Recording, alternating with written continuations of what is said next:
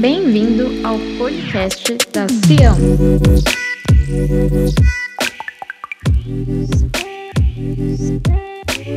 Para ficar por dentro de tudo o que acontece na nossa igreja, siga o nosso Instagram, arroba Igreja Massa. Agora, aproveite a mensagem.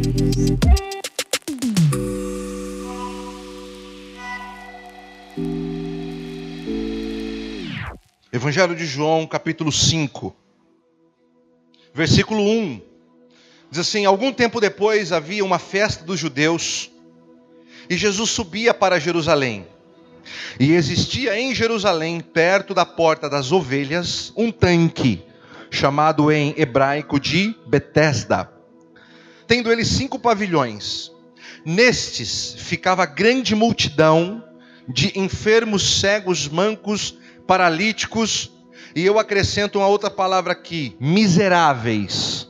Abre aspas, miseráveis. É o eu falando, amém? Fecha aspas. Esperando pelo movimento das águas. De certo em certo tempo, ou de tempos em tempos, descia um anjo do Senhor e agitava aquelas águas.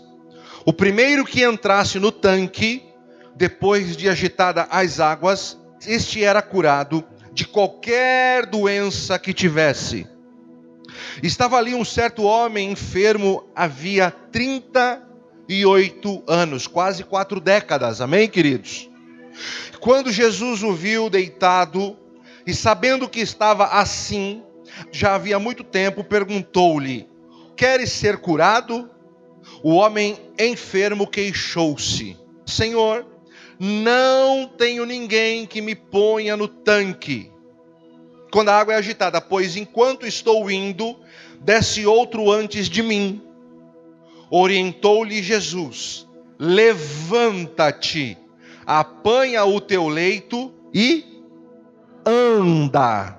E imediatamente o homem ficou curado. Ele pegou o seu leito e andou e e andou. Versículo 9. E imediatamente o homem ficou curado. Ele pegou o seu leito e andou. Deixa eu dizer uma coisa para você.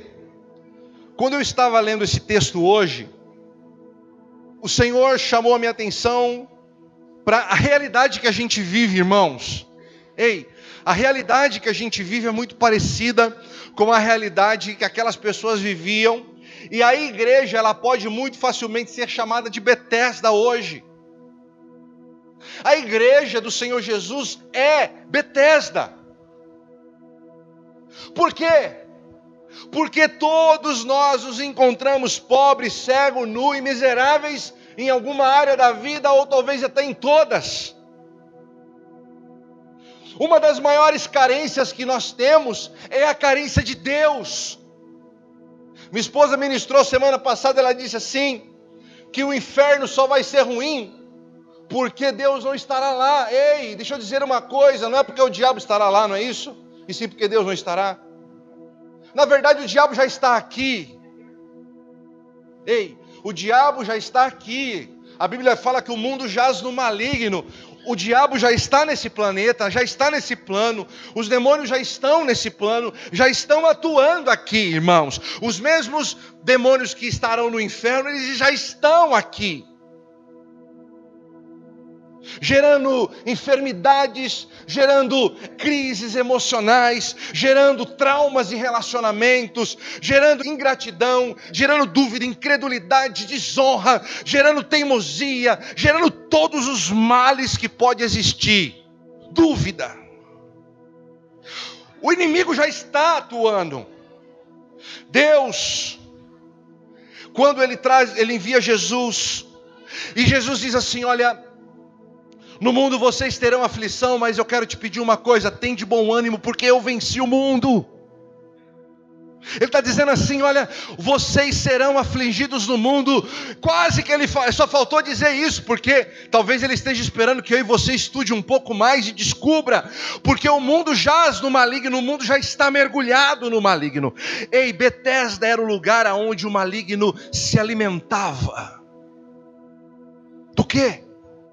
O maligno se alimentava da tristeza, o maligno se alimentava do fracasso, o maligno se alimentava da dor, o maligno se alimentava da falta de fé, de esperança, o maligno se alimentava da indiferença, da incredulidade das pessoas. Esse homem que estava há 38 anos esperando o mover das águas, ele não tinha mais esperança. O inimigo tomou a vida daquele homem de uma certa maneira que ele já não acreditava mais que ele poderia ser curado. Por quê? Porque ele era um paralítico. E o que é que estava dito, ou seja, escrito? Qual era o entendimento que as pessoas tinham? Que de certo em certo tempo o anjo do Senhor vinha e ele movia as águas. Quando o anjo movia as águas, o primeiro que entrasse naquelas águas recebia a cura. Então era esse o entendimento no coração de todas aquelas pessoas. Você sabe o que, que acontece? A religiosidade não permitia que aquelas pessoas recebessem a cura do Senhor de forma plena.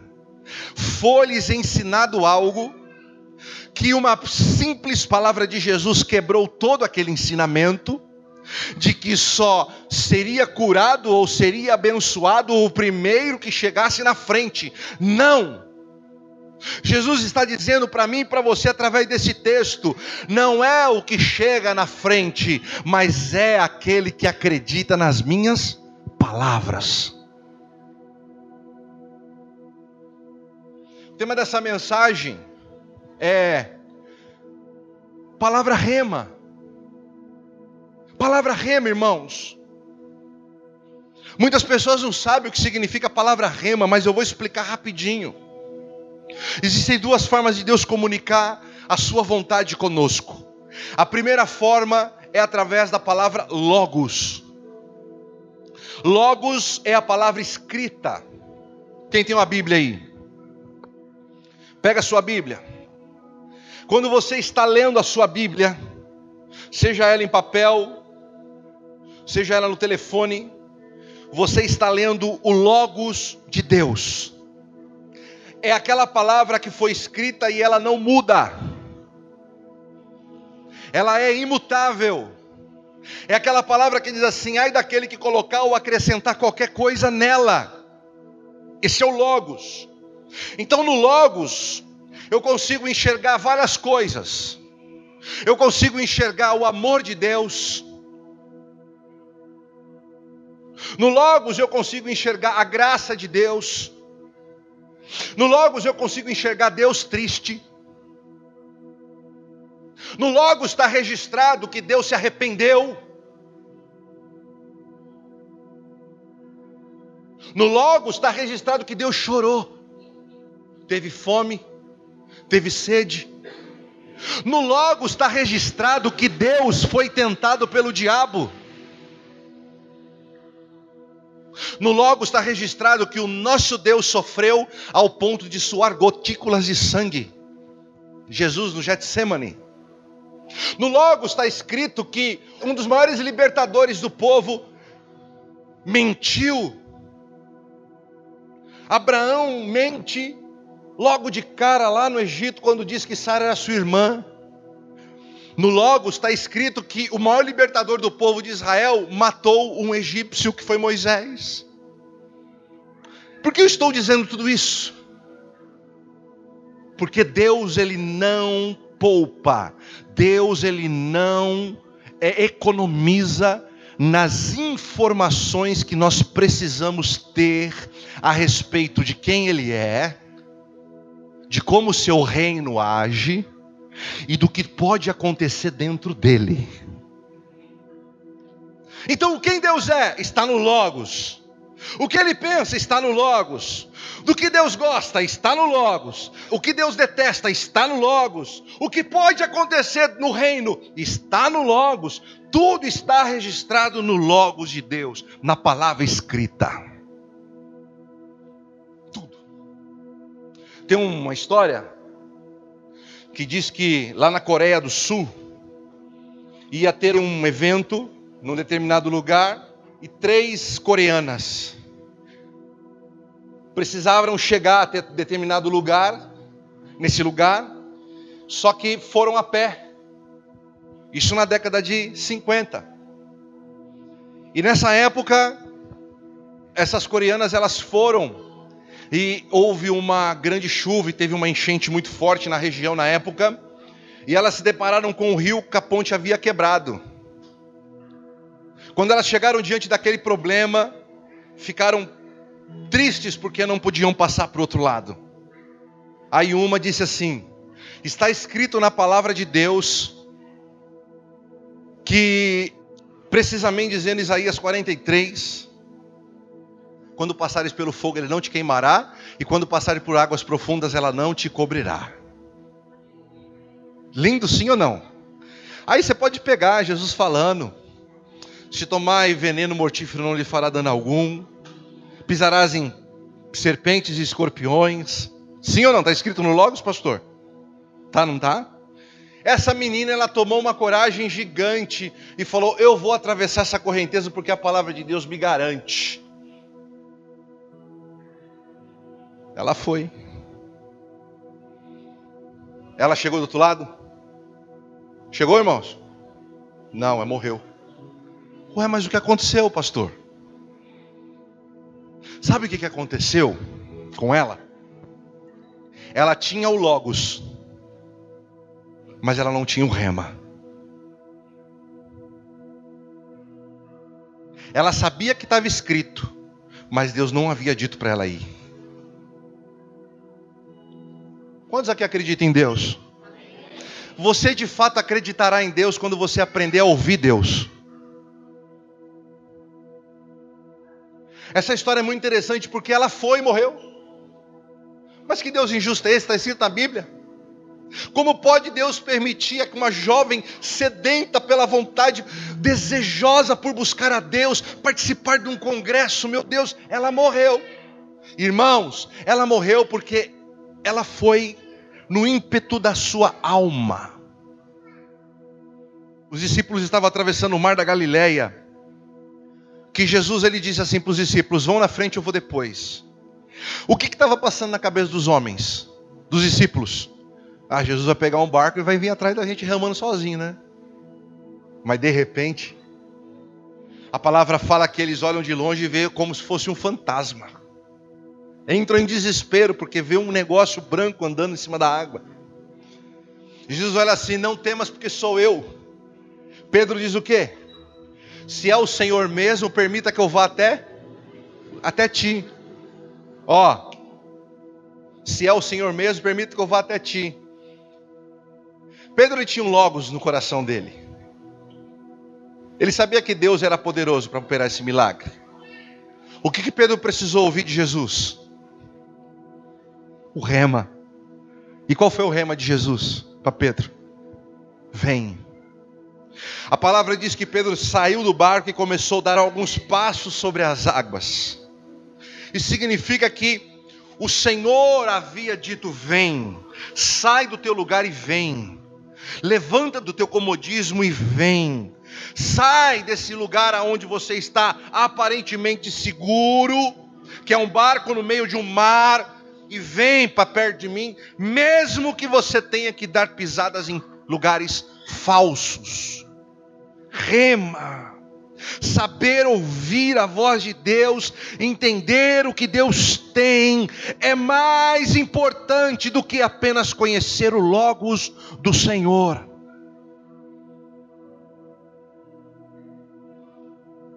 Esse homem de 40 anos, quase no tanque de Betesda,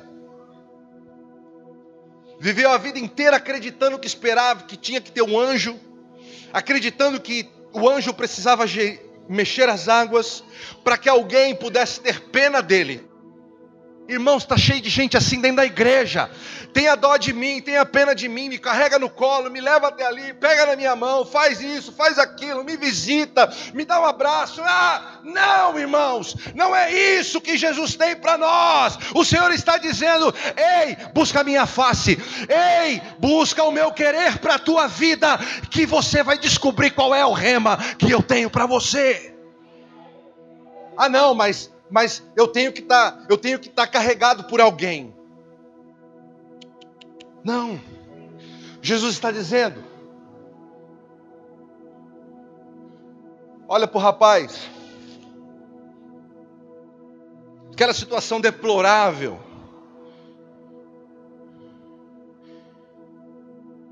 Quer ser curado? O rapaz olhou e falou: Sim. Por que não foi ainda? Ah, mas sabe o que, que é, Senhor? Ah, eu não fui ainda, porque sabe como é que é, né? Ah, tá louco, pelo amor de Deus, eu tô lá naquele lugar lá e nada acontece, eu tô ali e tal, as coisas não mudam, não sei o que lá, sabe? A palavra de Deus fala assim, assim, assado, mas ninguém faz comigo.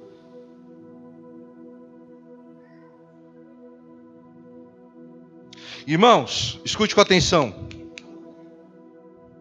Discipulado é. O que é discipulado? Discipulado é discípulo ao? Não no colo.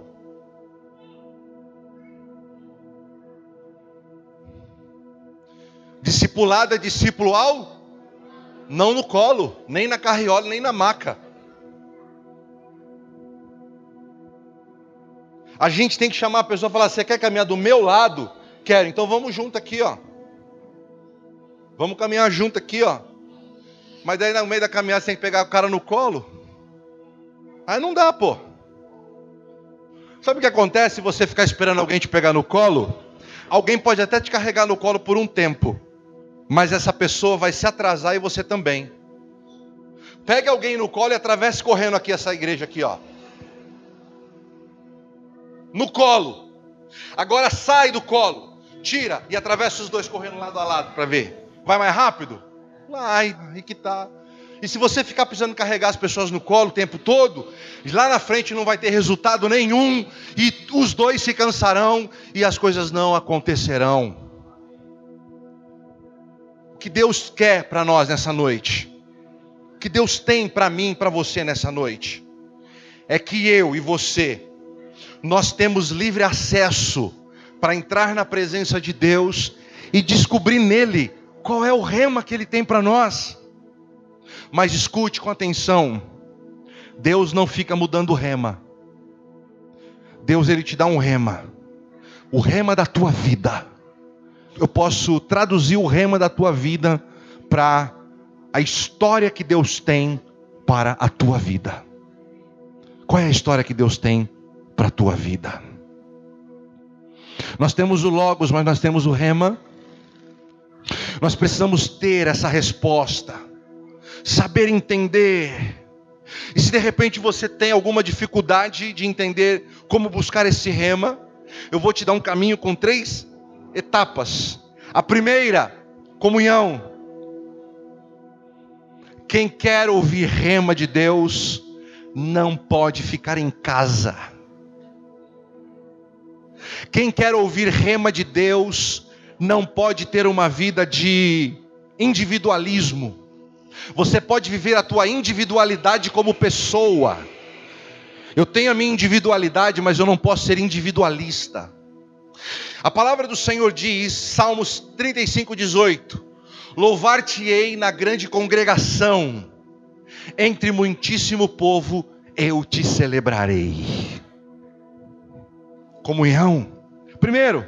Segundo, agradecimento e louvor. Seja grato por tudo que Deus tem feito na sua vida. Seja grato por tudo que Deus realizou, ou até mesmo aquilo que você ainda não conquistou. Talvez não era o tempo, mas seja grato. Salmo 68, 26. Celebrai a Deus nas congregações, ao Senhor desde a fonte de Israel. O Senhor está dizendo, desde a obra que eu comecei lá em Jerusalém, continue ela até hoje. Faça, adore, busque a minha face Terceiro e último, direção, palavra. Rema, Salmos 26, 12. O meu pé está posto em caminho plano, nas congregações louvarei ao Senhor. Luz para os meus caminhos, lâmpada para os meus pés é a tua palavra, Senhor. Percebe isso? Comunhão, agradecimento e buscar a direção de Deus é o que vai gerar na sua vida resposta, aquilo que você deseja, aquilo que você precisa. A voz do Senhor vai falar no teu coração, em nome do Senhor Jesus. A verdade, queridos, é que talvez estejamos a tempo demais esperando o mover das águas Talvez você está esperando tempo demais o mover das águas. E nunca vai acontecer o mover das águas. Não do jeito que você quer. Talvez o mover das águas já aconteceu nesse culto para você. Você talvez não percebeu. Ou aconteceu no culto passado. Ou vem acontecendo assim durante a sua vida, na semana, no seu trabalho. Eu não sei. E você está aí, esperando o mover das águas. Eu quero dizer uma coisa para você nessa noite. O Logos de Deus é o conhecimento necessário para que você e eu recebamos o rema